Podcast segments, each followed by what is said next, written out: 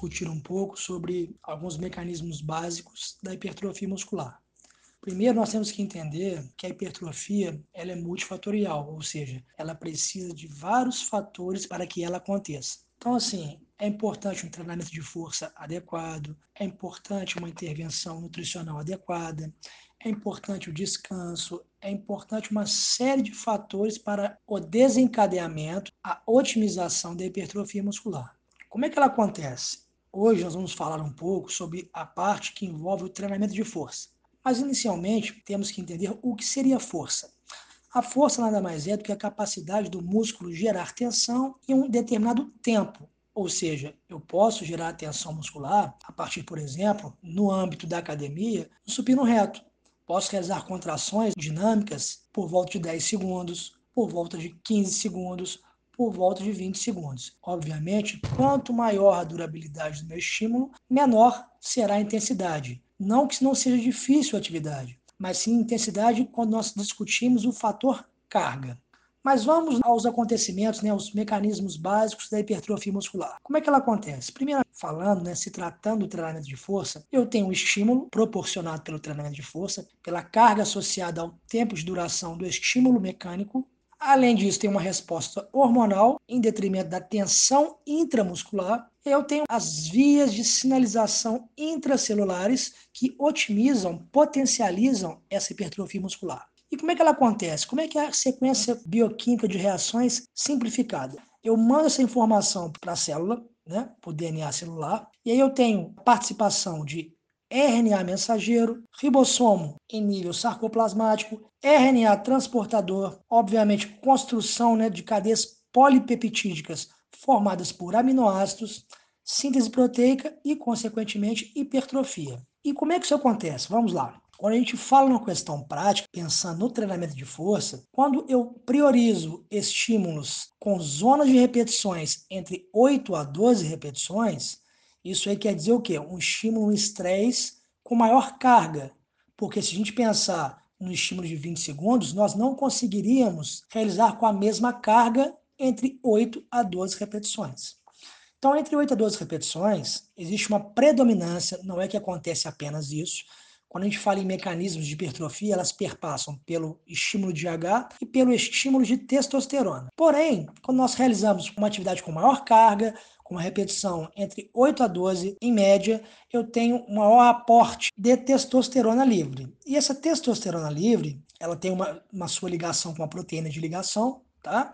Ela ultrapassar o citosol, né, a membrana celular. E aí o que, que acontece? Ela entra em contato com uma proteína de choque que manda informação para essa proteína de ligação que está associada à testosterona para que ela consiga percorrer até o núcleo da célula e aí aconteça o fenômeno de transcrição e tradução dessa informação para que eu consiga potencializar a síntese de proteínas, consequentemente, hipertrofia muscular. Isso se dá em estímulos como supracitados na minha fala anterior, em exercícios com maior carga e exercícios com uma intensidade que demandam repetições por volta de 8 a 12 repetições máximas ou próximas da máxima. E aí, quando nós pensamos né, na hipertrofia muscular pela via predominante de GH, nós temos que entender que o GH ele não é um hormônio anabólico, ele é um hormônio catabólico, que ele tem uma importante ação na degradação de gordura, tecido adiposo,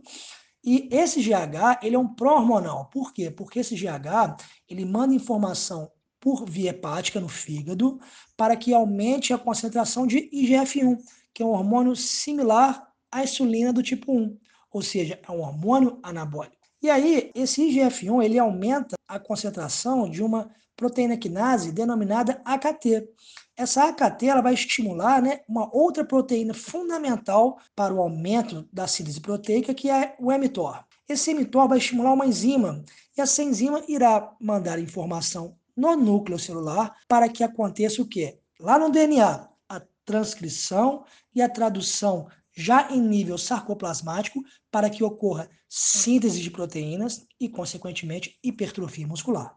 E aí, como é que eu consigo otimizar essa via de GH, que é o hormônio do crescimento, que é o hormônio catabólico e um pró-hormonal, a partir de intensidades menores, porém não é uma atividade que seja fácil, ela também demanda contrações voluntárias máximas ou próximas, próximas da máxima, porém, com uma zona de repetições por volta de 15, 25 a 30 repetições. Ou seja, eu tenho um aumento do tempo, menor carga, mas eu tenho um efeito compensatório do tempo, tempo de estímulo, ou seja, contração muscular por um tempo maior. Isso é gerado por um estresse bioquímico, essa via propiciada pelo GH.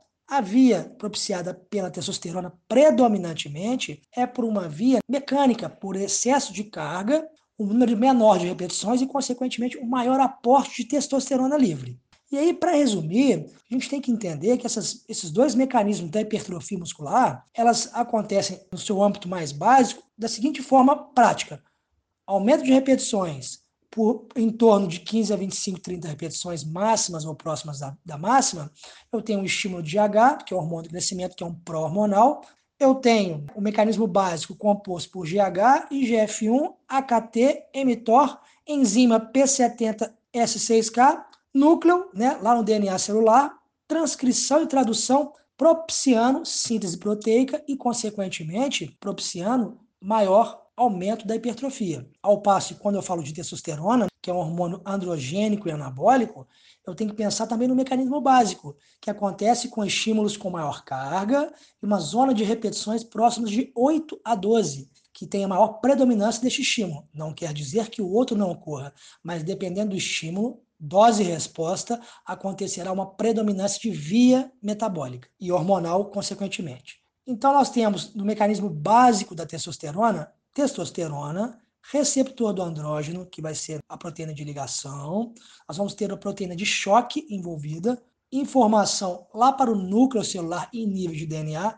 transcrição e tradução também em via sarcoplasmática, ou seja, isso acontecerá no meio líquido da célula, onde terá a participação dos ribossomos, obviamente, e dos RNA mensageiro e RNA transportador, levando as trincas de aminoácidos que propiciarão o quê?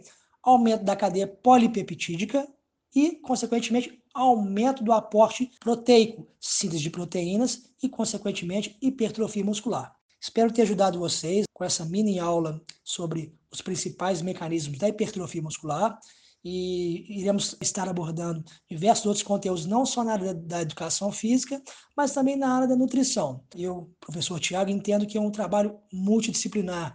Ambas as áreas, assim como outras áreas da saúde, têm muito a contribuir. Muito obrigado por escutarem o podcast. Um grande abraço para vocês.